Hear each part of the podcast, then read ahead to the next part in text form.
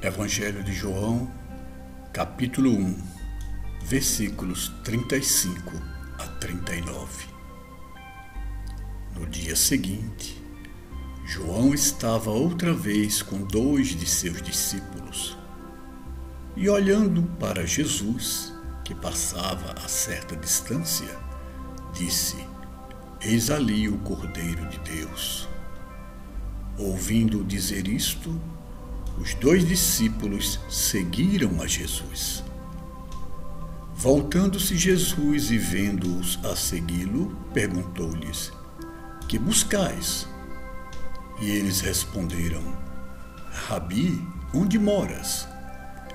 Respondeu Jesus: Vinde e vereis. Meus amigos, há pelo menos dois grandes ensinamentos nesta passagem do Evangelho de João. Ela se refere a um evento que acontece na sequência de dois outros. Primeiro, a inquisição dos fariseus a João se ele era o Messias. No dia seguinte, ocorre o batismo de Jesus. E no terceiro dia, está João o Batista conversando com dois dos seus discípulos, André e João, o próprio evangelista, quando Jesus se aproxima e ele os indica o enviado. De imediato, André e João passam a seguir Jesus. Nenhum ciúme da parte de João Batista nenhum esforço para reter os seus discípulos. É um ensinamento que vale para a relação de qualquer mestre com o seu discípulo, de qualquer professor com o seu aluno e, da, e mesmo nas relações envolvendo familiares, pais e filhos e envolvendo também amigos.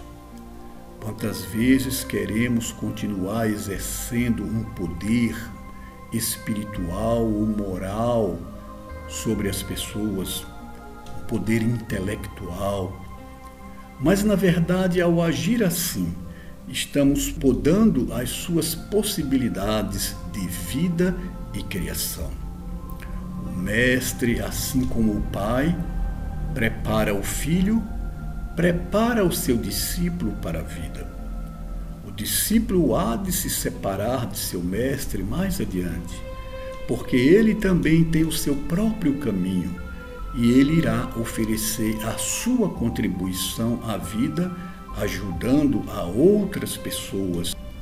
O segundo ensinamento é sobre a necessidade de nós próprios mergulharmos no desconhecido em busca da verdade. Quando os discípulos de João Batista vão a Jesus e perguntam: Onde moras? A resposta é: Vinde e vereis.